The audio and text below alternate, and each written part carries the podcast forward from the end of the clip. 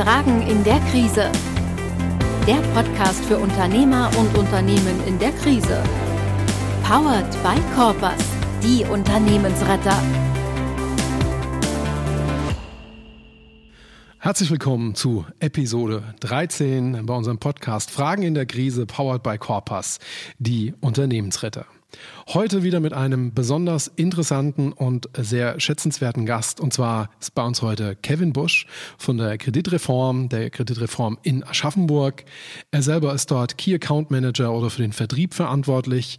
Er ist ein echtes Gewächs des Hauses. Er ist seit 2007, seit seiner Ausbildung zu Bürokaufmann dort, ähm, ist außerdem auch ein Betriebswirt, ein Studierter und er wird uns heute ganz viele Fragen beantworten. Unter anderem sprechen wir über die Leistung der Kreditreform, wie die Kreditreform Unternehmen bei der Krisenprävention unterstützen kann. Wir sprechen über die aktuelle Stimmung im Mittelstand, den Schuldenatlas und über viele Lösungen, die die Kreditreform für ihre Kunden bereithält. Alles das nach dem Disclaimer.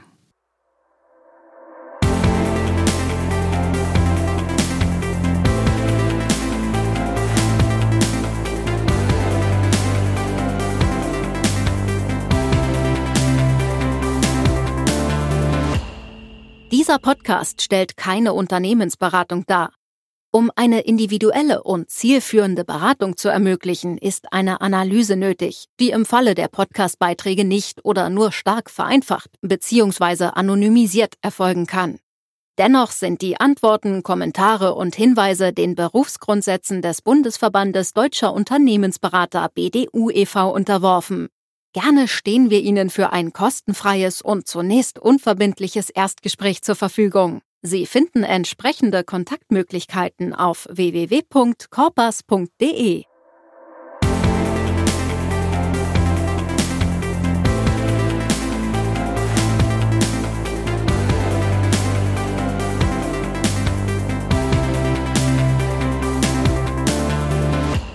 Hallo Herr Busch, herzlich willkommen bei uns in Großwaldstadt. Hallo, Herr von Gries. Vielen Dank für die Einladung. Sehr, sehr gerne. Ist mir eine große Freude. Ähm, bevor wir so richtig starten, äh, versuche ich nochmal einen ganz kurzen Hinweis an unsere Hörerinnen und Hörer zu geben. Ähm, nach wie vor sind wir in der Corona-Pandemie. Jetzt wollte ich schon was anderes draus machen.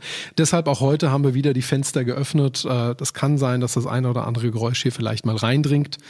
Äh, vorhin ist ein Krankenwagen vorbeigefahren, den hat man dann gehört. Bitte fühlen Sie sich davon nicht gestört, sondern eher von uns inspiriert, die Hygienemaßnahmen weiter aufrechtzuerhalten. Wir, wir machen das, wir sind da verantwortungsvoll. Und deshalb stören Sie sich bitte nicht an dem ein oder anderen Geräusch. Ja, Herr Busch, die Kreditreform. Ähm, fast jeder Unternehmer kennt es eigentlich. Also jeder Unternehmer hatte irgendwie schon mal mit der Kreditreform zu tun. Trotzdem würde ich mich jetzt gerade am Anfang mal dafür interessieren, von Ihnen zu hören, was ist eigentlich genau die Kreditreform oder wie würden Sie es einem Dritten erklären, wenn der hier ganz unwissend am Tisch sitzen würde? Ja, gerne. Also die meisten kennen uns, ist richtig. Ja, viele sind ein bisschen skeptisch, aber auf uns zuzugehen. Ähm, um es einfach zu beschreiben, wir sind eine Auskunftei, bedeutet im Grunde, ähm, wir erteilen Wirtschaftsauskünfte. Man kann bei uns fragen, ist derjenige zahlungsfähig oder nicht? Und wir sind ein Inkassobüro. Das sind so diese klassischen Kerndienstleistungen, die wir anbieten. Heißt zum einen im Vorfeld einer Geschäftsbeziehung kann man fragen, kann er bezahlen? Und falls man die Geschäftsbeziehung schon eingegangen ist, kann man mit uns reden, wenn er dann eben nicht bezahlt. Das ähm, sind zwei, glaube ich, ganz wichtige Dienstleistungen im Wirtschaftsleben. Trotzdem, jetzt haben Sie äh, das, das Fachwort gebracht, Auskunftei. Wie muss ich mir denn eine solche Auskunft konkret vorstellen? Also kann denn jeder sich an Sie wenden und sagen, ich möchte gern zu diesem Unternehmen, zu dieser Privatperson eine Auskunft? Oder gibt es da bestimmte Kriterien, die ich erst erfüllen muss? Wie, wie läuft sowas in der Praxis? Ja, also im Grundsatz kann erstmal jeder bei uns anrufen und fragen, ob er diese Auskunft bekommen darf. Ähm, wichtig ist immer, den Datenschutz dabei zu beachten. Es muss einfach ein berechtigtes Interesse vorliegen. Aus Spaß den Nachbar prüfen, das ist nicht okay. Aber grundsätzlich, sonst, wenn man irgendwie mit jemandem zusammenarbeiten möchte, vielleicht eine Geschäftsbeziehung schon hat, dann kann man mit uns reden. Und so eine Auskunft ist auch gar nicht so sonderlich kompliziert. Ganz einfach gesagt ist das eine Sammlung von öffentlichen Daten, Handelsregister, Gewerbeämter. Und da packen wir Zahlungserfahrungen dazu. Vielleicht noch Jahresabschlussinformationen. Das ist so ganz, ganz simpel erklärt, was eine Auskunft ist. Da habe ich gleich was ganz Interessantes gehört. Sie packen Zahlungsinformationen dazu. Ich glaube, Handelsregisterauszüge und so weiter, das, das ist jedem geläufig. Ähm, was sind das für Zahlungsinformationen oder wie generieren Sie die? Wo, woher kennen Sie die? Ich weiß, ne, es gibt auch immer so Punkte, wo Sie nicht drüber reden dürfen, weil es natürlich dann auch der, der, der Maschinenraum ist. Ähm, aber jetzt so an dieser oberflächlichen äh, Ebene, äh, wie muss ich mir das vorstellen oder welche Daten sind das? Ja, also wir gehen da relativ offen tatsächlich mit um. Ähm, zum einen sind es die Zahlungserfahrungen aus dem Inkasso heraus, ne, weil wir da einfach sehen, wer die Sie zahlt. quasi mit den Kunden dann auch haben, also die genau. bei Ihnen äh, Inkasso machen lassen genau, zum Beispiel. Richtig, da sehen wir ja, wie zahlt derjenige, wie lange dauert das, wie ist die Eskalationsstufe, also kommt das Geld gleich, muss vielleicht der Gerichtsvollzieher beauftragt werden und dementsprechend spiegelt sich das in der Bonitätsbewertung wieder. Und dann haben wir noch einen Zahlungserfahrungspool. Debitorenregister Deutschland nennt sich das Ganze. Und da melden Unternehmen ein, wie andere dort bezahlen. Das ist so ein Geben und Nehmen. Wir melden dafür zurück, was für Zahlungserfahrungen wir schon in dem Pool haben. Und darüber kommt eine ganze Menge Informationen zusammen, sodass wir sagen können, der zahlt pünktlich, der zahlt im Grundsatz zu spät oder vielleicht ein paar Tage nur zu spät. Und das hilft uns natürlich, um den Bonitätsindex zu generieren. Mhm, ich verstehe. Ich glaube, so aus eigener Erfahrung kann ich auch sagen, äh, Sie sind mit Ihren Prognosen und mit Ihren Einschätzungen selten falsch. Äh, ich würde von, von weit überwiegend sogar zutreffend sprechen. Ich glaube, dass Sie ein sehr objektives Bild häufig ähm, auf die Unternehmen, für die kann ich sagen, für Privatpersonen fehlt mir da so ein bisschen der Hintergrund, aber bei ähm, Unternehmen ist das auch so. Also das, was Sie da in der Regel an Indizes prognostizieren, das passt auch wirklich ganz gut. Also insofern scheinen das sehr, sehr gute Daten zu sein. Ähm, Jetzt haben Sie noch was gesagt. Neben der Auskunft 3 sind Sie ein Inkasso. Also das eine davor, das andere danach. So eine schöne Metapher. Wie genau muss ich mir dann ein Inkasso vorstellen? Da gibt's jetzt so, ich habe jetzt hier so ein bisschen Kopfkino, ne? also von Moskau Inkasso, was so hin und wieder mal in der Popkultur äh, äh, gezogen wird, um sowas auszudrücken. Wie, wie ist das denn bei Ihnen? Wie muss ich mir das ja, denn da vorstellen? Ja, also ein ganz lustiges Thema, ja. Ähm, also wir gehen jetzt natürlich nicht irgendwie mit einem breiten Kreuz raus und versuchen das Geld einzuziehen. ähm, das funktioniert ein bisschen anders tatsächlich, ja. Also Inkasso grundsätzlich einfach, wenn eine Rechnung überfällig ist ähm, und man sein Geld haben möchte und nicht drankommt, kann man mit uns reden. Ne? Und wir kümmern uns um die Realisierung. Heißt, wir rufen an, wir schreiben die Leute an, wir wollen einfach irgendwie ein Feedback bekommen zu dieser Forderung um den Sachverhalt irgendwie klären zu können. Und dann gibt es natürlich verschiedene Eskalationsstufen, wenn da gar nichts kommt. Also das Klassische ist ja, derjenige, der bezahlen sollte, steckt den Kopf in den Sand und es kommt einfach nichts. Und dann gehen wir eben diese Wege mit Mahnbescheid, Vollstreckungsbescheid, Gerichtsvollzieher. Das eben, was gerade nötig ist, um die Forderung zu realisieren. Das ist ein ganz wichtiger Punkt, weil ganz viele Unternehmen, die wir wiederum aus der Sanierungssituation kennen, die haben meistens so eine kleine Bugwelle an Forderungen, die sie aus ihrer Blickwinkel heraus nicht einbringen konnten. Sprich, da hat man mal irgendwann einen Auftrag angenommen, da hat man halt nicht bezahlt, weil irgendwie ein Mangel drin war oder ein vermeintlicher Mangel bestand. Und dann hat man irgendwann auch aufgehört, hinterher zu gehen, weil man gesagt, das bringt ja alles nichts. Und jetzt wirklich ganz pragmatisch, das heißt, in so einer Situation könnte der Unternehmer sagen, hier, ich bin da am Ende mit meinem Latein, ich bin auch jetzt kein Superkaufmann. Ich weiß jetzt nicht, was ein Mahn oder ein, ein, ein Fendungs- und Überweisungsbescheid ist. Da kenne ich mich nicht aus. Du bist ein Dienstleister. Hier ist diese Forderung, die Information dazu. Kannst du die für mich beitreiben? Und dann wären Sie quasi jemand, der das tun kann. Also nicht Sie, aber die Kreditreform. Genau so ist es. Genauso funktioniert das. Ähm, wir bieten da auch so ein bisschen einen besonderen Service, ähm, weil wir eben nicht nur ein Inkassobüro sind, sondern auch eine Auskunftei. Das heißt, wir gucken auch, ist es wirtschaftlich sinnvoll, was zu tun? Bedeutet, wir sehen zu dem Zeitpunkt, wenn wir beauftragt werden, wie steht derjenige da in der Datenbank und können die Prozesse entsprechend steuern. Also nicht gutes Geld dem Schlechten noch hinterher schmeißen. Sie würden dann im Zweifelsfall also quasi auch so, so, so jemand, der die Forderung hat, auch einbremsen und sagen, du, lass mal besser den Prozess nicht machen, weil das, was wir sehen, ist quasi schon sehr negativ. So ist es richtig, ja. Das sind die zwei Arten des Erfolges, wie wir das immer nennen. Die eine Art des Erfolges ist, wir realisieren das Geld und die zweite Art des Erfolges ist, wir sagen dem Kunden, er soll es besser lassen, weil sonst kostet es noch mehr Geld. Okay, ja, das ist ja dann äh, auch wirklich ressourcensparend als solches. Richtig. Ähm, ist das besonders kompliziert oder brauche ich da im Prinzip einen Vertrag mit Ihnen und dann darf ich Forderungen aufliefern und Sie prüfen die dann? Ähm, ist das so, so hemdsärmlich, wie es jetzt auch wirklich klingt, so wie wir es jetzt auch darstellen? Also tatsächlich ist es so. Man muss natürlich einmal einen Vertrag miteinander schließen. Das Ganze nennt sich bei uns aus der Historie noch Mitgliedschaft. Und ähm, dann sind wir Ansprechpartner, ja. Egal ob das online ist, per E-Mail oder anrufen oder auch vor Ort. Mhm, okay. Das heißt also, ich kann an der Stelle schon eine kleine Zusammenfassung, aber mir ist einfach wichtig, weil da steckt wahnsinnig viel Information drin. Ich kann entweder mit dem, dem Funktionsbereich Auskunftei arbeiten, das heißt noch bevor ich äh, ein Geschäft anbahne, und das wäre jetzt auch meine Frage an der Stelle, Sie haben von berechtigtem Interesse gesprochen. Genügt es da schon zu sagen, da bin ich potenziell in der Anbahnung einer Geschäftsbeziehung? Ist es dann schon ein berechtigtes Interesse?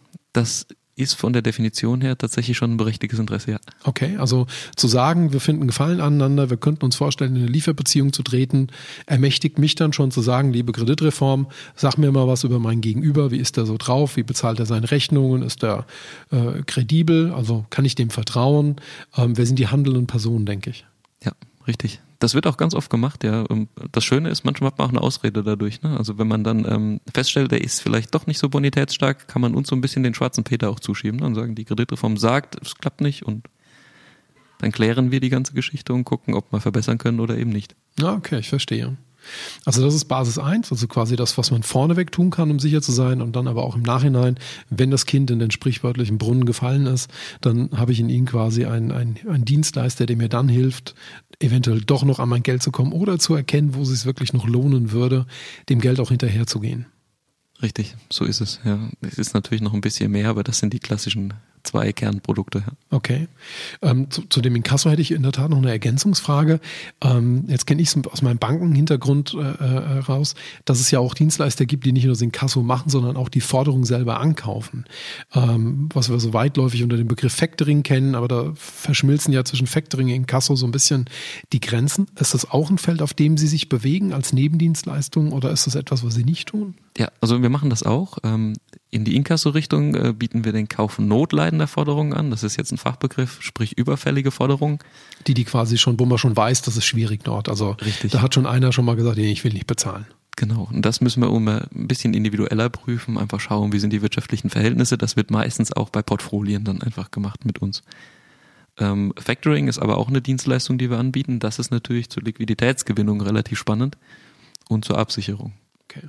Ähm, für die Hörerschaft, die, die eben nicht so versiert ist, äh, Factoring als solches bedeutet, dass beispielsweise ein Dienstleister wie die Kreditreform diese Forderung nicht nur beitreibt, sondern die Forderung schon bei der Entstehung erwirbt. Das heißt also, das Unternehmen erhält einen äh, bestimmten Betrag dafür. In der Regel gibt es einen Abschlag drauf, die Factoringgebühr oder noch einen Einbehalt, ähm, der einfach dazu führen sollte, das Unternehmen wieder erwartend nicht bezahlen, ähm, dass eben hier das Risiko verteilt ist, aber mit den Parametern, die Sie erkennen, ähm, kaufen Sie dann diese Forderung eben an und übernehmen die Beitreibung. Das heißt, das Unternehmen wird sofort mit der Liquidität versorgt, auch wenn der Schuldner erst äh, Tage, Wochen, Monate später dann bezahlt. So ist es richtig, ja. Um Zahlen zu nennen, 90 Prozent sofort und den Rest entweder nach einer gewissen Anzahl von Tagen oder wenn das Geld eben eingeht. Ja, das ist dann doch, finde ich, ein ganz guter Wert. Ne? Das zeigt aber auch, dass Sie da erfolgreich sind in der Beitreibung. Sehr gut. Ähm, wenn man ähm, mit solchen Informationen zu tun hat, wenn man also auch so ein bisschen weiß, ähm, wo sind vielleicht Probleme da bei den Unternehmen, dann vermute ich ja mal, dass Sie auch sehr objektiv auf die deutsche Wirtschaft eben da drauf schauen. Gibt es da eine aktuelle Stimmungslage, die Sie erkennen können? Wie ist so, wie sieht die Kreditreform gerade die Entwicklung in Deutschland in diesem ähm, am Rande dieser vierten Corona-Welle in diesem in diesem Corona-Spätsommer? Ja, also ein bisschen was können wir dazu, dazu sagen. Ja, es ähm, gibt einen Geschäftsklimaindex von uns dazu. Der ist im Vergleich zum Vorjahr rückläufig. Wir haben natürlich verschiedene Faktoren, die das so ein bisschen widerspiegeln. Was man auch sagen muss tatsächlich, ist das Thema Insolvenzen. Es ist im Vergleich zum Vorjahr wesentlich mehr, allerdings nicht so hoch, wie wir es erwartet hatten. Und dann gibt es noch als weiteren Faktor den Schuldneratlas. Da ist es auch so, dass die Überschuldung ansteigt bei den Privatpersonen und wir bieten noch einen Zahlungsindikator sozusagen und das deutet auch darauf hin, dass mittlerweile die Unternehmen anfangen, schleppender zu bezahlen. Eigentlich gar nicht groß verwunderlich, wenn man bedenkt, dass jeder versucht, so ein bisschen seine Liquidität auch zu horten. Also ich kann Ihre, Ihre Beobachtung auch so ein bisschen aus unserem äh, Erfahrungsbereich äh, durchaus widerspiegeln. Wir haben äh, noch relativ wenig Insolvenzen gemessen an dem, was eigentlich an Krisen da ist, äh, was natürlich auch an den staatlichen Hilfen liegt, die einfach viele Probleme sehr elegant im Moment übertünchen, aber irgendwann müssen auch diese Hilfen zurückbezahlt werden, zumindest die äh, Hilfsdarlehen. Und dann ist natürlich die Frage, wie können die Unternehmen das bestreiten und wie liefert das Geschäftsmodell dann dafür auch das Geld. Ja. Äh, und wenn natürlich jetzt auch hier in dem Schulderatlas so ein bisschen die Vorzeichen negativ sind, äh, dann steckt das ja augenscheinlich auch ein bisschen auf die Privatpersonen auch schon durch. Also das ist, glaube ich, der private Schuldenatlas. Der Richtig. Da geht es um Privatpersonen, ja. Also ich finde das ganz spannend, wenn ich das gerade aufgreifen darf, ähm, mit den Unternehmen, die durch die Staatshilfen am Leben gehalten werden. Ja, ich habe mal einen ganz witzigen Begriff dazu gehört, ähm, Zombie-Unternehmen. Ja, das fand ich ganz ganz lustig. Ähm, und davon gibt es tatsächlich mittlerweile einige. Deswegen bleiben eventuell auch die Insolvenzen stand jetzt noch aus. Ne? Alle Fachkräfte haben das prognostiziert, aber bisher ist es noch nicht eingetreten. Ich glaube an der Stelle äh, vielen Dank und ich sehe es genauso. Ich finde auch den Begriff sehr treffend. Vielleicht müssen wir den sogar noch mal ein bisschen erklären, was so ein Zombie-Unternehmen ist. Ähm, ich versuche das ganz schnell einfach äh, mal abzufassen. Stellen Sie vor, ein Unternehmen hat jahrelang zwei, drei, vier, fünf Millionen Euro Umsatz gemacht ähm, und hat damit irgendwie ein, zwei Prozent Umsatzrendite erwirtschaftet. Das ist nicht besonders viel, das ist so in der Regel genug, um die laufenden Kosten zu bestreiten. Da bleibt ein bisschen was übrig, da gibt es einen minimalen Gewinn, der wird dann thesauriert oder eben wieder reinvestiert. Ähm, aber man kann nicht wirklich Reserven bilden für eben Rückschläge im Geschäft oder für Krisensituationen. Diese Unternehmen sind dann in die Corona-Krise gekommen. Entweder ähm, haben eventuell Lieferanten nicht mehr geliefert, also sie hatten einen eigenen Lieferengpass, oder aber sie hatten auf einmal eine Absatzkrise, weil sie von heute auf morgen ihre Produkte und Dienstleistungen nicht mehr loswerden konnten. Und dann haben die Unternehmen sehr schnell diese Liquidität eben aufgebraucht, dieses dünne Polster, das sie nur hatten, und haben dann eben auch angefangen, Darlehen aufzunehmen. Und diese Darlehen wurden nicht wie sonst üblich bei Unternehmen in Maschinen, in Fuhrpark, in Hallen investiert, sondern sie wurden für die laufenden Kosten genommen. Das heißt, wir haben also keinen Produktivitätsfortschritt im Unternehmen, aber eine wachsende Verschuldung, die zurückbezahlt werden will. Und wenn diese Unternehmen dann 2022 anfangen, diese Darlehen zurückzuführen, dann ist fraglich, ob sie überhaupt die dafür notwendige Kapitaldienstfähigkeit eben aus dem laufenden Geschäft erbringen können. Und das könnte man als Zombie-Unternehmen äh, betiteln. Die laufen noch, aber die sehen eigentlich noch gar nicht, dass sie sehr stark auf das Ende ihrer Lebenszeit oder Laufzeit zulaufen. Es sei denn, sie greifen jetzt eben so tief in das Geschäftsmodell ein, dass sie die Umsatzrendite erhöhen können und damit mit dem gleichen Umsatz einfach auch mehr Geld verdienen. Aber ich vermute, da sind Sie dann aufgrund dieser Kennzahlen, Sie analysieren ja Bilanzen, nicht nur das Zahlungsverhalten, ähm, da sind Sie wahrscheinlich dann auch sehr eng dran und können sowas wahrscheinlich auch sehr gut im Vorfeld erkennen oder erahnen, vermute ich. Ne? Ja, ist richtig. Also Jahresabschlussanalyse gehört, ist ein Bestandteil äh, zu der Auskunftei. Ähm, und ja, durch diese Kennzahlen, die wir da ausgeben, das ist zwar maschinell erstmal, aber das sind schon Frühwarnindikatoren dann, das könnte dahin laufen. Was auch ganz spannend bei den Zombie-Unternehmen ist, ist vielleicht ein eventueller Haftungsanspruch, weil man vielleicht hätte frühzeitig in die Insolvenz gehen müssen oder sich hätte sanieren müssen.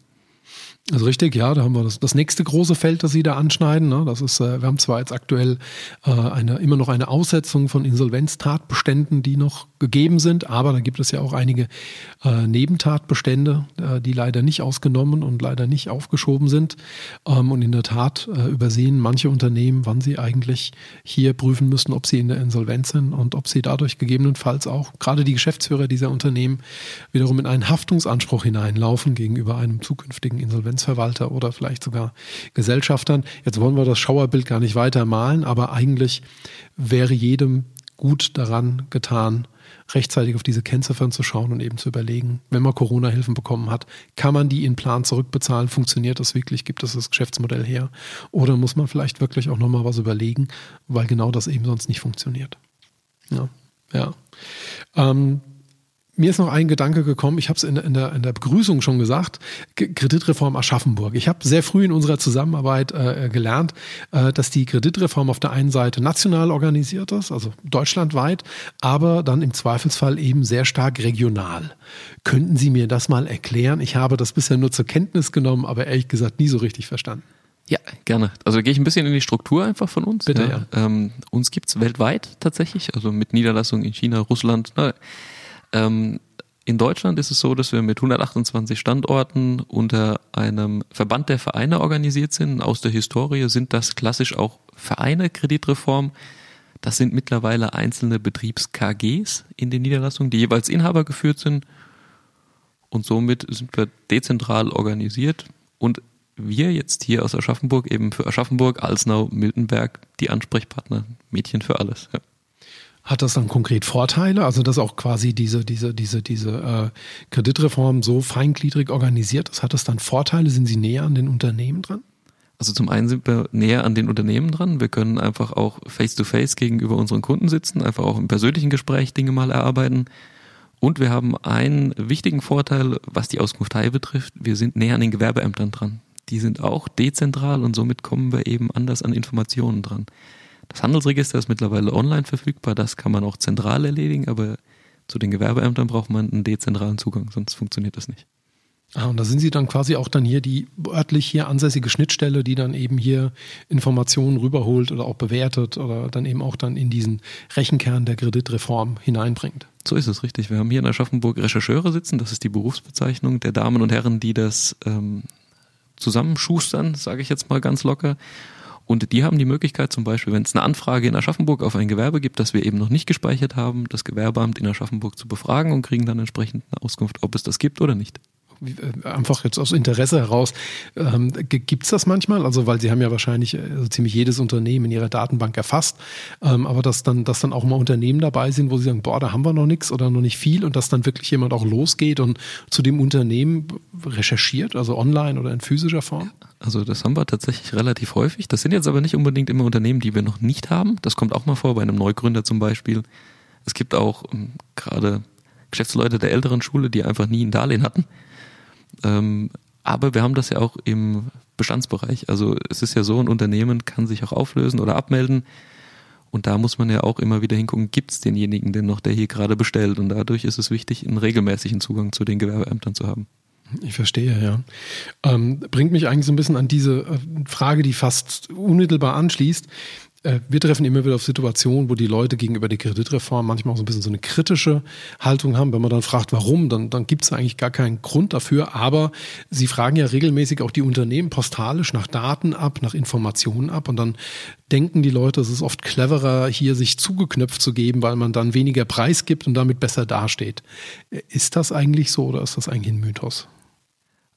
Also persönlich kann ich das ein bisschen nachvollziehen, wenn man so ein Schreiben bekommt, dass man erstmal denkt, hm, was ist denn das? Die wollen Daten von mir. Ich würde ja jetzt auch ungern meinen Kontostand irgendwo offenbaren. Deswegen kann ich das schon total nachvollziehen. Viele schmeißen den Fragebogen auch einfach weg. Das ist auch meistens nicht so dramatisch schlimm. Das kann aber ein Problem werden, wenn man dann mal ein Leasing haben möchte zum Beispiel. Irgendwie das Auto kaufen möchte auf Leasing oder den Kopierer und dann sagt die Leasinggesellschaft, hm, ist nicht, da sind nicht ausreichend Daten hinterlegt, der Bonitätsindex ist vielleicht zu schlecht Deswegen schadet es zumindest nicht mal, ein Gespräch zu führen. Ja. Es gibt Unternehmen, die müssen nicht mit uns reden. Dann gibt es wieder Unternehmen, die müssen gezwungenermaßen mit uns reden, um einen besseren Bonitätsindex zu bekommen. Wenn man so in einem Mittelwert ist, schadet das meistens nicht, das Gespräch zu suchen, um noch einen besseren Index zu bekommen da haben Sie schon wieder ganz viele Buzzwords ausgesendet. Was ist denn ein Bonitätsindex oder wie genau sieht er bei Ihnen aus? Ich kenne das so ein bisschen so als farbliche Skala als solches, aber es gibt ja auch ein paar Ankerwerte. Ne? Da kann man, glaube ich, hier auch mal sagen, wann ist was gut, wann wird was schlecht. Würden Sie dazu ein bisschen was erzählen? Ja, gerne. Also Bonitätsindex ist von uns eigentlich ein Wording. Ähm, man könnte dazu auch Ausfallwahrscheinlichkeit sagen. Und ähm, das geht von 100 bis 600 und ganz einfach gesagt ist das wie ein Schulnotensystem. 100 ist das Beste, das wir vergeben können und 600 wäre dementsprechend das Schlechteste, die Insolvenz. Ab wann würde denn zum Beispiel so eine Leasinggesellschaft kritisch werden? Gibt es da so einen Schlüsselwert, wo man sagt, im Bonitätsindex, da fangen die an und sagen, mm, lieber nicht? Es gibt so zwei magische Grenzen. Das eine ist ein bisschen nach Leasinggesellschaft ist das unterschiedlich. 280 ist so eine magische Grenze und 300 ist so eine Grenze. Und da sollte man gucken tatsächlich, dass man besser bewertet ist bei uns auf der Datenbank. Dann läuft das einfach immer durch. Das heißt also einfach jetzt wirklich wieder um dieses, was wir jetzt so, so, so hemdsärmlich eigentlich dahinstellen, nochmal mit Leben zu füllen. Das heißt, äh, ich gehe in das VW-Autohaus meines Vertrauens. Äh, die sagen dann, okay, die und die GmbH, wir gucken da mal rein. Die gucken dann in, in, in, ihren, in ihre Grefo-Auskunft hinein und sehen dann meine Bonität und dann sagen die, okay, passt oder passt nicht. So ist es. Okay, okay. Prüfen die sonst noch irgendwas ab oder äh, sind die dann mit dieser Grefo-Auskunft ausreichend bestückt? Also also in den Ratingprozessen dieser Leasinggesellschaften werden ganz oft noch andere Faktoren mitbearbeitet. Das Problem ist nur, wenn einer dieser Faktoren irgendwo ausschlägt, kann das eben unangenehm werden oder ein Problem sein. Ne? Und die Auswahlwahrscheinlichkeit drückt für die Leasinggesellschaft auch ein bisschen das Risiko wieder aus.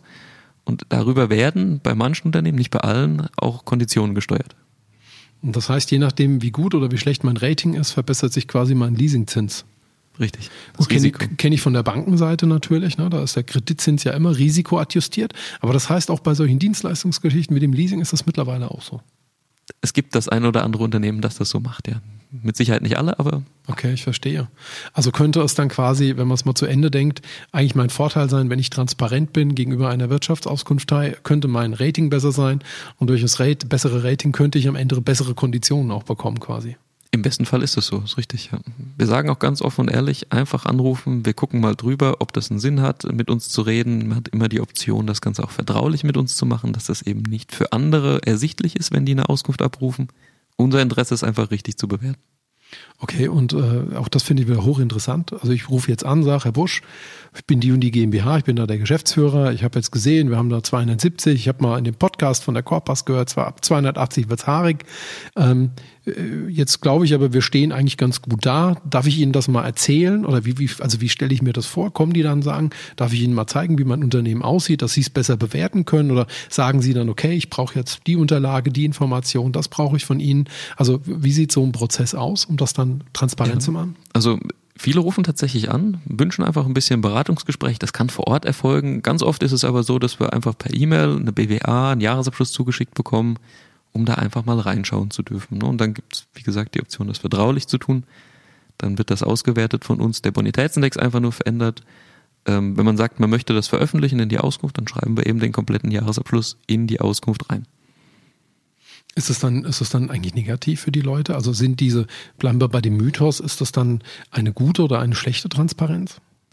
Das ist Geschmackssache, wie man seine Finanzkommunikation letztendlich betreiben möchte. Ne? Wenn man, man könnte sagen, wenn man nichts zu verbergen hat, dann schadet das ja auch nichts, das reinzuschreiben. Es gibt aber auch den einen oder anderen, der einfach Angst hat, dass der Wettbewerb mal nachschauen könnte was aber eigentlich ausgeschlossen ist bei uns auf der Datenbank durch dieses berechtigte Interesse. Und außerdem hätte ich auch den, den, den Punkt, dass wenn ich nicht wollte, dass es ein Dritter sieht, dann wäre es aber zumindest im Rating drin. Also ich könnte in einem internen Prozess Ihnen erlauben, da drauf zu schauen, ohne dass Sie es wiederum auch Dritten veröffentlichen. Also insofern sind ja meine Interessen in jedem Fall eigentlich gewahrt. Richtig, so ist es. Ich hätte vielleicht noch eine kleine Info zu dem Jahresabschlussthema, weil ich persönlich das immer ganz spannend finde. Das ist relativ leicht erklärt. Vielleicht auch ein Tipp für den einen oder anderen. Wir verarbeiten bei Kapitalgesellschaften Jahresabschlüsse aus dem Bundesanzeiger flächendeckend.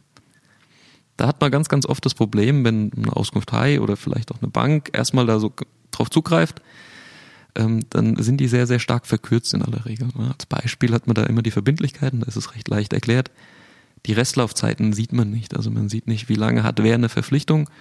Und deswegen sind wir immer dankbar, wenn wir vollständige Jahresabschlüsse bekommen, weil dadurch ganz oft ein Rating schon besser wird einfach nur durch Restlaufzeiten. Das heißt also, das geht ja quasi um kurz-, mittelfristige und langfristige Verbindlichkeiten. Häufig sieht man ja so ein bisschen, was sind so klassische Bank- oder Avalkredite, ne, also Kontokorrentrahmen und was sind wirklich Investitionsdarlehen.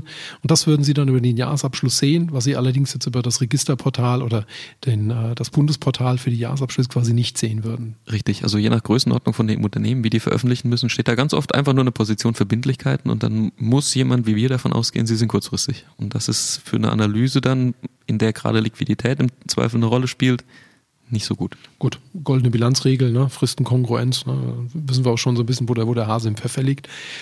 Gibt's, gäbe, gäbe es eventuell weitere Tipps, die Sie äh, äh, uns angedeihen lassen könnten, die, die noch so sind, dass Sie auch sagen dürfen? Also in den Maschinenraum wissen wir, dürfen wir nicht rein, aber gibt es noch so pragmatische Tipps, wo vielleicht auch der ein oder andere Unternehmer versteht, ah, okay, jetzt wird mir auch klarer, warum die eben Informationen von mir anfordern, weil das eben an der an der Stelle einen ganz anderen Schnack auch macht. Ja, also vielleicht zu dem Fragebogen noch kurz eine Zusatzinfo. Das ist so ein bisschen eine Eigenkontrolle, deswegen schicken wir die raus. In aller Regel schicken wir die nur raus, wenn sich jemand dafür schon mal interessiert hat. Also das heißt, da wurde schon mal eine Auskunft erteilt. Und zu den Tipps ist es tatsächlich so, was den Jahresabschluss angeht. Liquidität ist ein gutes Anzeichen immer und Eigenkapital. Das ist das, was Auskunfteien gerne sehen. Jetzt ist es natürlich aus unternehmerischer Sicht nicht immer gewünscht, einen Umsatz oder sowas auszuweisen. Man möchte auch ein bisschen Steuern sparen. Ne? Das ist letztendlich auch der Job der Steuerberater, die weisen da immer drauf hin. Für uns ist es ein bisschen andersrum. Ne? Wir sehen da immer gerne, dass relativ viel Gewinn am Jahresende übrig bleibt, die Eigenkapitalquote steigt, dass viel Liquidität da ist. Und was wir auch anbieten ist, man hat ja manchmal so ein bisschen das Thema, nehme ich das jetzt mit in dieses Jahr, schiebe ich das ins nächste Jahr wir haben ein Tool gebaut, an dem man sich einfach mal analysieren lassen kann, was hätte das für eine Auswirkung auf das Bilanzrating. Ah, okay. Das heißt also, wenn ich Investitionsentscheidungen habe, wo ich jetzt überlege, packe ich die ins alte Jahr, packe ich die ins neue Jahr, wann ist der günstigere Abschnitt für mich, dann könnte ich mit Ihnen quasi simulieren, welchen Einfluss die Entscheidung auf das diesjährige, das nächstjährige, das Rating quasi hat. Genau. Ah, okay, ja, das ist ja hochinteressant, weil am Ende hängen ja da eventuell auch wieder Banken dran oder eben andere Finanzierungsquellen, die ja dann wieder aufs Rating schauen, um zu sagen, was muss ich für meine Investition äh, wiederum für einen Opportunitätszins bezahlen. Ne? Richtig. Okay. Ja, hochinteressant. Äh, ich sehe schon, da lerne ich heute auch noch dazu. Das sind Details, die ich richtig klasse finde. Trotzdem noch eine Frage. Ähm, also man kann quasi auch ganz offensiv bei der Kreditreform einen Consulting-Prozess erbitten mit dem Thema Bonitätsoptimierung oder Bonitätsverbesserung, wobei man immer sagen muss, es geht hier nicht darum, das X fürs U zuvor zu machen, sondern es geht immer darum, wenn wirklich innerhalb des Unternehmens reguläre äh, ähm, Besserstellungen möglich sind, die dann auch transparent zu machen und eben nicht irgendwie pauschal ähm, vorweg eine Negativannahme zu treffen, die das Rating eventuell negativ beeinflusst. Ja, genau so ist es. Also wir sind ja auch dankbar, wenn wir Unternehmen eben treffgenau bewerten dürfen. Umso mehr Informationen wir da bekommen, umso schöner ist das für uns. Ja. Okay, das heißt also, für mich als Unternehmen heißt das, wenn ich Fragenbogen bekomme, dann fülle ich die am liebsten gerne aus. Vielleicht sogar besser wäre sogar noch das Telefon in die Hand nehmen und sagen, Sie haben mir einen Bogen geschickt.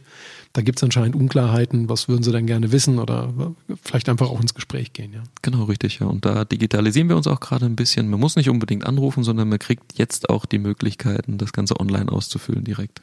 Okay. Man kann sich da einmal legitimieren, dann kann man seine Daten auch regelmäßig pflegen. Ah, Wahnsinn, das ist äh, Technik, die begeistert. Ähm, Sie haben gerade was gesagt, was mich nochmal hellhörig gemacht hat.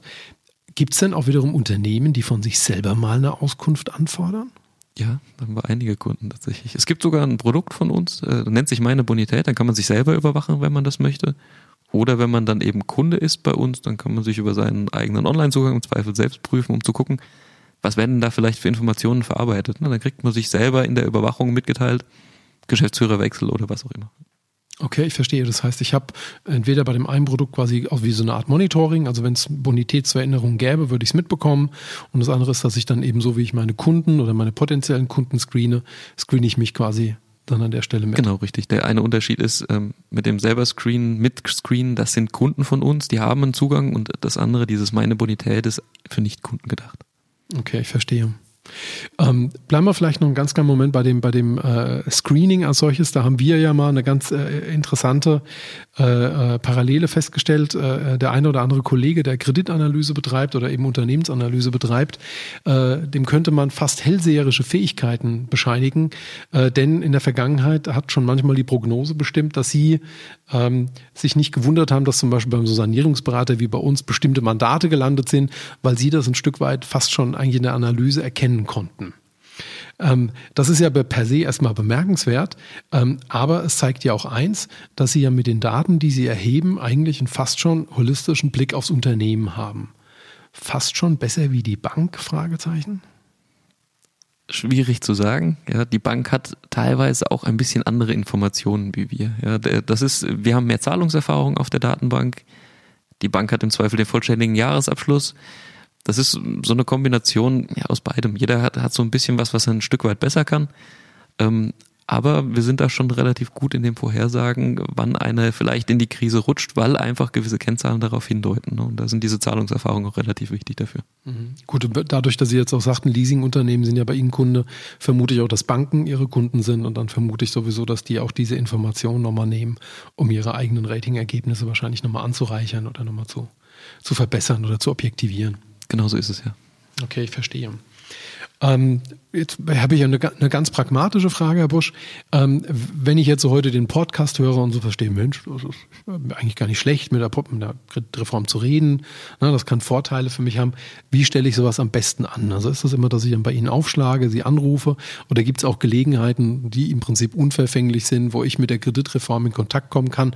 Weil Ihnen haftet natürlich immer so ein bisschen auch ein Image an im Sinne von, ja, mit der Kreditreform Kontakt ist meistens nichts Gutes. Jetzt weiß ich selber, dass es anders ist, aber gibt es denn da Gelegenheiten, wie jemand so auf sie zugehen kann, mit ihnen ins Gespräch kommen kann, ohne dass er gleich irgendwie das Gefühl hat, er muss jetzt hier zum äh, ja, zu, zur Beichte gehen. Ja, also das Anrufen geht immer, klar, natürlich. Es gibt auch noch andere Möglichkeiten, ja, und diese Schreiben, ja, die, viele sind ein bisschen vorsichtig, es kommt immer darauf an, welche Schreiben man von uns bekommt, ja. Deswegen, ähm, wir haben einen Stammtisch für E-Commerce und Digitalisierungsthemen, so nennen wir den.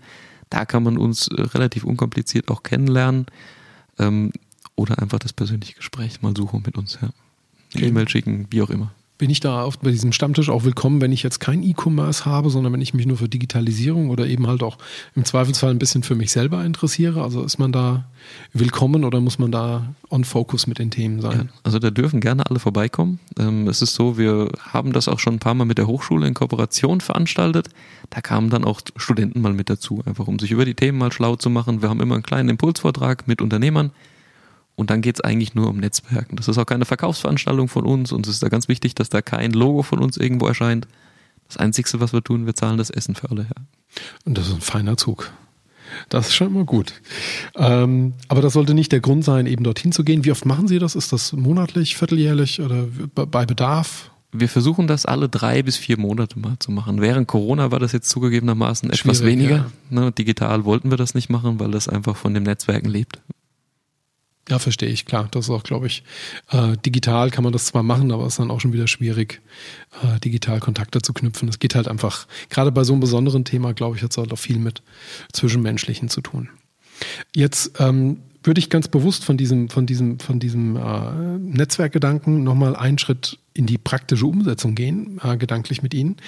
Ähm, wir beide haben ja zum Beispiel auch ein kleines Modell entwickelt, mit dem wir bei Unternehmen in der Krise immer sehr erfolgreich arbeiten als solches.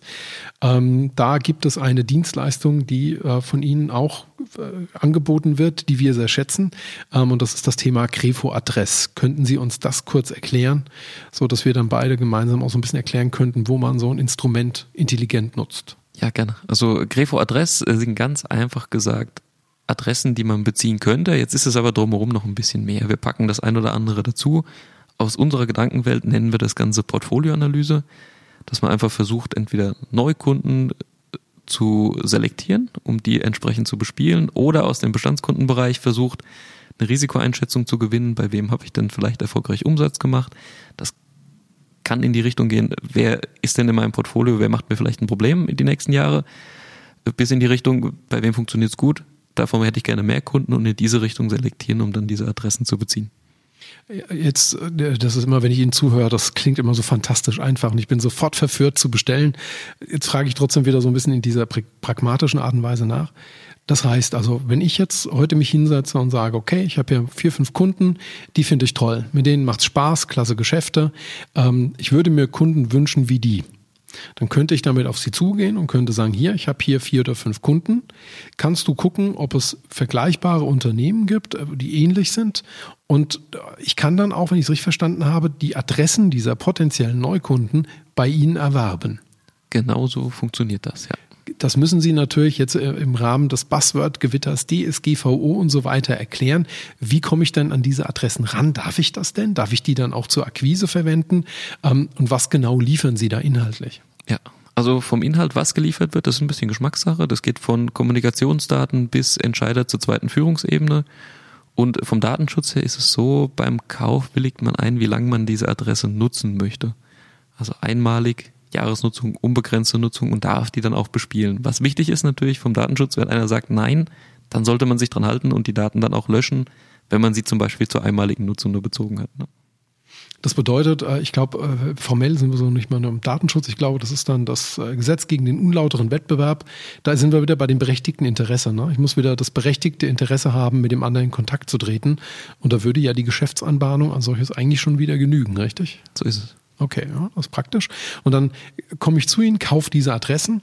Die bekomme ich dann wie? Kriege ich dann einen Stapel Papier oder sind das Dateien? Also wie, wie läuft das? Ja, also die äh, klassische Selektion funktioniert über ein Online-Portal und da kann man sich die Dateien rausziehen, wie man sie möchte. Am einfachsten ist in Excel. Ja, kann man schön weiterverwenden, dann auch für Mailings oder eben andere ähm, Ansprachepunkte. Ähm, jetzt nutzen wir ja dieses Modell auch schon ein bisschen intensiver. Ähm, und Sie haben vor allem auch gerade was gesagt, was, was wir, glaube ich, sogar auch noch ein bisschen detaillierter erklären müssen. Sie haben gesagt, eigentlich muss man erstmal, bevor man Adressen zukauft, muss man sich eigentlich mal den Adressbestand anschauen. Wonach schaut man sich den denn am besten an? Was sind dann da Kriterien, von denen Sie wissen, wenn man da drauf schaut, funktioniert es in der Regel gut? Weil per se würde ich jetzt sagen, der kennt seine Kunden, der weiß alles über die. Was soll der noch in Erfahrung bringen? Was kann er denn noch erfahren, wenn man sich ja. Bestandskunden anschaut? Also ich erkläre das vom, vom Anfang an mal ganz relativ einfach. Man schließt eine Vertraulichkeitserklärung miteinander, übersendet uns den Kundenbestand und äh, wir analysieren auf verschiedenste Richtungen. Also wir gucken uns an, wo sitzen diese Kunden in Deutschland, was für eine Branche ist da hinten dran. Da können wir so Empfehlungen vielleicht auch aussprechen, in welche Richtung das vertrieblich gehen sollte. Aber der spannende Ansatz ist tatsächlich äh, zu gucken, wie stehen die bonitätsmäßig da. Das heißt, wir können eine Risikoverteilung ausgeben und dann eben Empfehlungen aussprechen, mit wem man vielleicht nicht mehr so zusammenarbeiten sollte, zumindest nicht mehr auf äh, unsichere Zahlungsarten. Das ist, glaube ich, ganz wichtig. Also ne, diese erste Stufe der Bonitätsermittlung hilft Ihnen zu verstehen, auch selbst wenn das Zahlungsverhalten Ihnen gegenüber immer noch gut war oder Sie halt aufgrund der Größe glaubten, na ja, wenn der später zahlt, das ist ja ein Riesenunternehmen, dass Sie vielleicht doch verstehen, nee, auch bei großen Unternehmen kann es mal, kann's mal brennen oder na, mal bremslich werden. Ähm, das kriege ich dadurch raus und dass ich eventuell meine eigenen Zahlungsbedingungen vielleicht dann so anpasse, dass sie wieder risiko, also adäquat wieder passen. Sprich, jemand, der schlechter bezahlt, der kriegt dann eben halt keine 30 Tage Zahlungsziel mehr, sondern der bezahlt halt sofort äh, äh, netto und, und, und ohne Abzug. Ähm, das habe ich verstanden. Äh, jetzt haben wir ja mittlerweile trotzdem sogar die Möglichkeit, aber auch weitere Kennziffern zu ermitteln. Also gibt es dann, also ne, aus meiner Erfahrung, wir gucken uns immer ganz gerne so die Branche an, wir schauen uns ein bisschen die Umsatzklassen an. Ähm, wie kann ich, wie kann ich diese Werte weiterverfolgen, beziehungsweise wo liegt da ein Nutzen drin, wenn ich sowas mir näher anschauen kann? Ja, also wichtig ist erstmal zu wissen, in welcher Branche bin ich denn erfolgreich zum Beispiel? Oder was sind denn meine meisten Kunden, in welcher Branche sind die unterwegs? Und dann ist es noch relativ spannend von der Segmentation her zu wissen, welche Größenordnung haben die denn, also wen bediene ich denn eigentlich als meinen klassischen Kunden? Und wenn man da erfolgreich ist, kann man in diese Richtung natürlich auch weiter Marktanteile gewinnen. Definitiv. Und ich, was wir ja beide auch schon festgestellt haben, manchmal behauptet man steif und fest, die zehn Unternehmen, die sind in der und der Branche. Dann schaut man bei der Kreditreform rein und sieht, dass diese Unternehmen sich aber von ihrer Eigeneinschätzung in ganz andere Branchen einsortieren und man eigentlich nicht im Traum darauf gekommen wäre, äh, im Prinzip äh, so jemanden zu suchen. Ja, also vielleicht ein, ein, ganz praktisches Beispiel. Wir haben ein Unternehmen aus dem Bereich Metalldrehen, ähm, äh, die hätten sehr gerne mit Musikalienherstellern gearbeitet und haben dann aber festgestellt, dass diese Musikalienhersteller manchmal gar nicht in der Branche äh, Musikalien drin sind, sondern in irgendwelchen Feinbaubranchen oder Metallbaubranchen und von daher die eigentlich an einer ganz falschen Stelle eigentlich auch nach potenziellen Kunden gesucht hätten. No? Ne? Richtig, man kann den Vertrieb ein bisschen optimieren, wenn man weiß, wer der klassische Kunde ist, ja. Ja, definitiv. Ähm, einfach, um ein Gefühl dafür zu geben, wie teuer ist sowas? Wie muss man sich sowas vorstellen? Können Sie da so eine, so eine, ich weiß, das hängt von der, von der Nutzungsdauer ab, die spielt da eine Rolle, aber ein ungefähres Gefühl, weil ich glaube, da haben viele eine falsche Vorstellung, was jetzt sowas kostet. Ja, gerne. Also die reine Analyse erstmal, die ist vollkommen kostenfrei. Und dann ist es einfach entscheidend, was möchte man machen? Möchte man vielleicht Bonitätsauskünfte im Massenverfahren haben? möchte man Adressen haben und das wird dann individuell kalkuliert. Und das ist auch nicht so teuer, wie man, glaube ich, denkt. Ja, also ich auch, ich hatte jetzt zuletzt beim letzten Kunden, hatte ich ein Ticket gesehen, da standen für eine unbegrenzte Nutzung irgendwie zwei Euro und ein paar zerquetschte pro Adresse auf dem, auf dem Tacho, was ich jetzt persönlich finde, äh, unglaublich günstig, weil die Zeit alleine, die sie zubringen würden, um im äh, Branchenbuch und auf der Webseite die gleichen Informationen zu bekommen, äh, unendlich mehr Zeit und mehr Geld verbrauchen würden. Äh, und hier habe ich dann auch noch ordentliche Daten, was einfach in der heutigen Zeit, glaube ich, das, das A und das O ist. Ja, richtig. Also gerne auf uns zukommen. Haben wir Spaß dran. Ja, können wir definitiv äh, empfehlen, so wie wir alle ihre Leistungen sehr gerne empfehlen. Äh, aber das ist etwas, wo vielleicht auch äh, Kreditreform Lösungen bietet, die weit ab noch sind von dem Thema Steuerung der Kundenbeziehungen im Vorfeld, was die Bonität betrifft oder im Nachgang dann eben Hilfe bei der Abwicklung, ähm, dass es hier dann eben auch die Möglichkeit gibt, ähm, ja, recht innovativ mit ihren Daten und ähm, Informationen zu arbeiten. Innovation wäre in der Tat auch nochmal ein Thema, wo ich anschneiden wollte. Jetzt haben wir Sie in der Vergangenheit immer wieder als sehr innovativ kennengelernt. Sie sind ja sehr offen in alle Richtungen, prüfen da auch. Haben Sie aktuell etwas dabei, was so unter diesem ähm, Aspekt steht? Ähm, speziell vielleicht auch, wenn es um den Online-Sektor geht. Ja, gerne. Also das ist so ein bisschen Herzensangelegenheit, weil mir das selbst auch Spaß macht. Ähm, wir haben unter anderem einfach auch mal einen Online-Shop gebaut, um ein bisschen in diese Prozesse reinzuschnuppern. Verkaufen Quasi Sie als Kreditreform selber, um so ein bisschen genau. den Blickwinkel der Kunden zu verstehen. So ist es richtig. Einfach um ja, ein bisschen reinzuschnuppern. Wenn man darüber reden will, muss man auch wissen, wie das funktioniert. Und über diesen Shop verkaufen wir jetzt Seminartickets zum Beispiel. Und äh, wir haben eine Payment-Gesellschaft erworben, Grifo Payment, in Berlin heißen die. Und äh, das ist für uns ein relativ neues Geschäftsmodell, da sind wir aber auch schon erfolgreich auf dem Markt unterwegs und versuchen da Transaktionen online im Hintergrund abzuwickeln. Also bedeutet, man kann Grefo Pay in seinen Online-Shop mit einbauen und hat einen Ansprechpartner, der sich um jegliche Schnittstelle kümmert, dann zum Beispiel die, den Rechnungskauf abgesichert bekommen kann über uns, hat eine PayPal-Anbindung. Das heißt, wenn irgendwelche Updates oder sowas gefahren werden, geht das alles über die Grefo Pay. Die kümmern sich sozusagen um alles. Und Sofortüberweisung, je nachdem, was man da dran stöpseln möchte, das wird alles dann über einen Ansprechpartner gesteuert und zentralisiert. Das große Buzzword-Rad ist wieder gelaufen. Äh, ich habe ganz viele Fragen. Ähm, das heißt, ich glaube, hier gibt es ja den Fachbegriff der Engine. Das heißt also, die Grefo Engine, also die, das ist quasi das, was dann in der Webseite drinsteckt. Ähm, dort gebe ich meine Daten ein und dort wähle ich quasi den Zahlungsdurchführungsweg. Habe ich das so richtig verstanden? Also egal, ob ich dann PayPal, Kreditkarte oder Lastschrift oder was auch immer ich wähle, das bieten Sie quasi an. Also so ist es. Äh, Fachwort dafür ist, äh, wir sind eine PSP-Plattform. Ähm, Payment Service Provider heißt das Ganze. Und ähm, als Online-Shop wählt man einmal aus, welche Zahlungsarten möchte man seinen Endkunden anbieten und äh, der Endkunde sieht das gar nicht. Das ist eine sogenannte White-Label-Lösung. Das heißt, es taucht kein Logo von uns auf, wenn man das nicht möchte. Und je nachdem, was der Kunde am Ende auswählt, wird das dann eben über unsere Plattform gesteuert oder vielleicht auch nicht. Und die Prozessersparnis für den Online-Shop ist einfach darin, dass er einen Ansprechpartner hat, der sich um sämtliche Schnittstellen hinten raus kümmert. Sonst braucht man eine separate Anbindung an PayPal, an Klarna, je nachdem, was man da eben für Zahlungsarten anbieten möchte. Man kann optional den Rechnungskauf absichern, also uns das Risiko abtreten, wenn man das möchte. Und wir gehen dann weiter sogar noch in den Prozessen. Also beim Kauf findet im Zweifel eine Bonitätsprüfung statt. Das ist alles eine Automatisierung im Hintergrund. Der Endkunde merkt das auch gar nicht, der bestätigt das einmal. Und für den Online-Shop ist es dann auch so, nachdem dieser Checkout, so nennt sich das, durchgeführt wurde, gehen wir auch weiter in die Prozesse rein mit einer Zahlungszuordnung im Zweifel, wenn wir einen Kon lesenden Kontenzugriff bekommen. Wir starten Inkasso-Prozesse, wenn das gewünscht ist. Ne? Und dann hat man, je nachdem, wie man das möchte, hat man eine Sicherheit dabei oder auch nicht. Also es ist eine Vollautomatisierung dieser Prozesse. Sie machen mich noch, noch neugieriger. Das bedeutet, weil das ist wirklich, und jetzt komme ich ja selber so ein bisschen aus dem Umfeld der Online-Shops, also es war früher eine, eine totlangweilige Aufgabe für den Shop, tausend verschiedene Anbindungsschnittstellen machen zu müssen. Sie haben vollkommen recht, PayPal hier, dann den Acquirer von der Kreditkarte noch da, dann noch eine Bank für die Lastschrift, dann Klarna noch hinten dran und irgendwie noch irgendwas Auswärtiges, Amazon Pay oder irgendwelche abgetretenen Sachen. Das alles muss ich nicht mehr tun. Also ich muss mich nicht mit sieben oder acht verschiedenen Anbietern ins Vernehmen setzen, sondern Sie sind der Service Provider. Mit Ihnen schließe ich einen Vertrag und Sie liefern mir im Prinzip alle möglichen Optionen, äh, über die ich die Zahlung ausführen lassen kann. So ist es richtig. Das ist schon mal Bombe. Ich glaube, jeder, der einen Online-Shop hat, sieht da den Mehrwert. Das nächste ist jetzt aber, und das finde ich jetzt nochmal eigentlich viel bedenkenswerter. Das heißt, Sie gehen dann auf der anderen Seite her. Also wenn jetzt auf der, auf der Webseite ein Zahlungsprozess angestoßen wird für 37,50 Euro, so, dann halten Sie auf der anderen Seite nach, ob das Geld auch tatsächlich über den Zahlungskanal ankommt.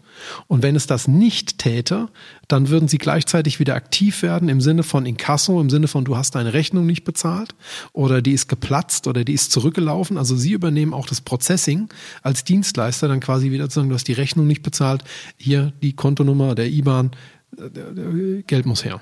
Genauso funktioniert das tatsächlich. Ja. Also das ist ein Ansatz aus dieser Payment-Gesellschaft. Da gibt es gleich noch ein paar mehr Ansätze, da sage ich gleich was dazu. Aber ja, so ist es gedacht, für den Händler eine Vollautomatisierung zu erzielen tatsächlich. Ja. Ja, weil das ist es nämlich auch, weil also wenn ich dran denke, ein mittelgroßer Händler, was der für Leute zum Teil in der Finanzbuchhaltung sitzen hat, die sich mit nichts anderem beschäftigen, wie Konten und Zahlungen abgleichen, ähm, ist, das, ist das ja ein riesen, ein riesen Benefit. Okay, komm, wir werfen den einen Gedanken in die Luft, kommen gleich nochmal drauf zurück.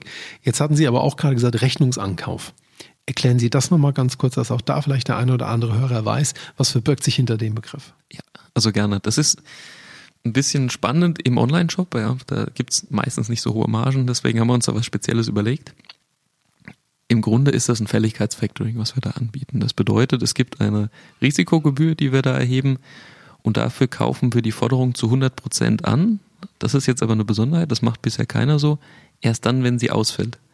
Bedeutet, wir kriegen erst den Kontakt zu dem Kunden, wenn die Forderung faktisch ausgefallen ist. Es gibt andere Dienstleister auf dem Markt, die erwerben Gibt's die Forderung. Nicht den Begriff des stillen Factoring? Ist das dann quasi so eine Art stilles Factoring? Ja, nicht, nicht so ganz. Nicht es formell, ist so, aber so als Analogie genau, vielleicht. Es, es geht in die Richtung, ja. es gibt andere Dienstleister auf dem Markt, die erwerben die Forderung sofort. Da hat man als Online-Shop einfach äh, tatsächlich das Problem, man hat nichts mehr mit seinem Kunden zu tun. Man kriegt gar nicht mit, wer zahlt denn gut, wer zahlt nicht mehr gut, weil die Forderung ist einfach weg, man hat keinen Kundenkontakt mehr.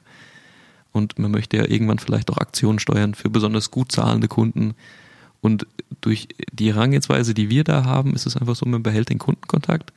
Und erst dann, wenn nicht gezahlt wurde zu dem vereinbarten Termin, kaufen wir zu 100 Prozent und dann möchte man den Kunden vielleicht entweder sowieso gar nicht mehr bedienen, hat aber trotzdem diese hundertprozentige Sicherheit durch diese Vorgehensweise. Okay, hochinteressant. Ähm, trotzdem habe ich vorhin aber auch nochmal so ein kleines bisschen rausgehört, dass es auch irgendwie nochmal eine Dienstleistung nach vorne rausgibt.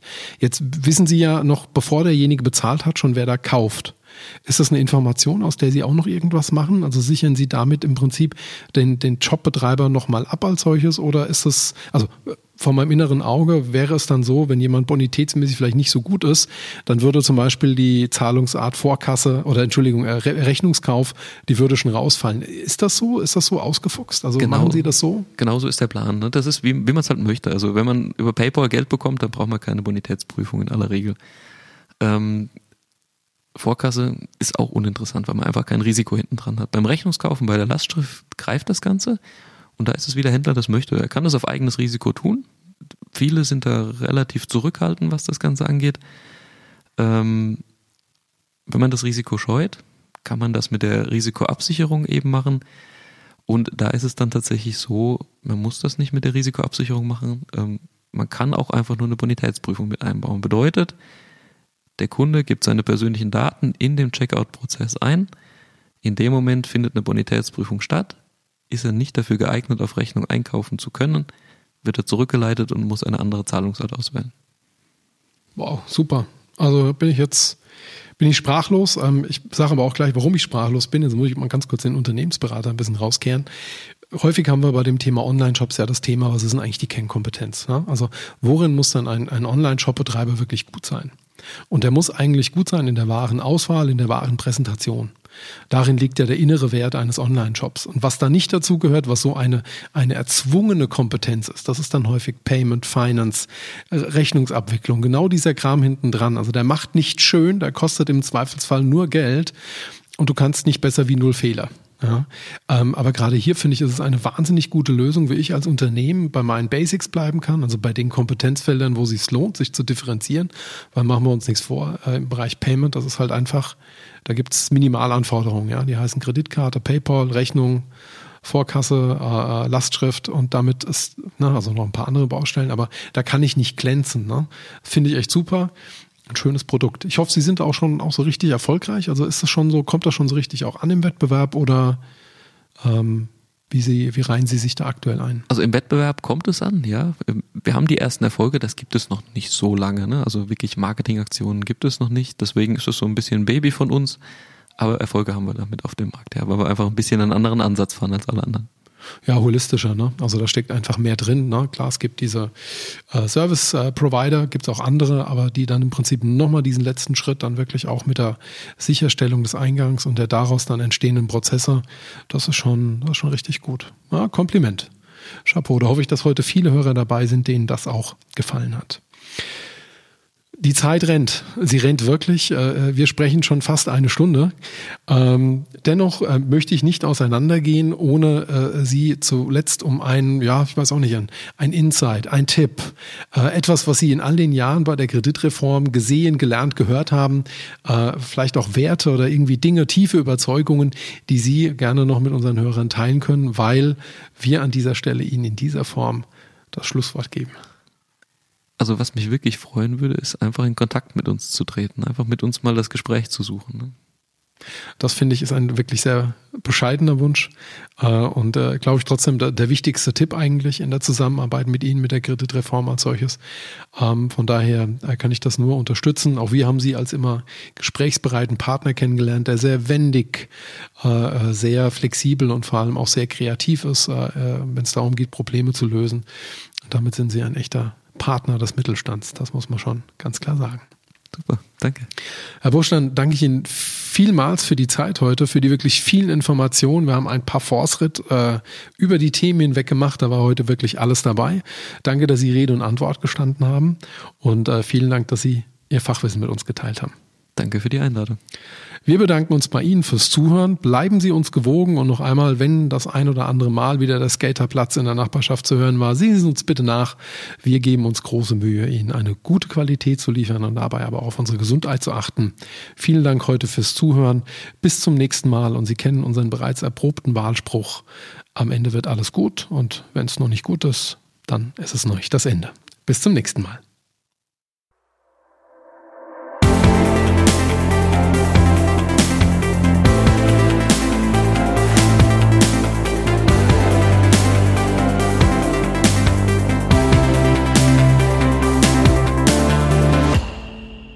Alle weiterführenden Informationen finden Sie in den Show Notes dieses Podcasts oder unter www.corpus.de slash Fragen in der Krise.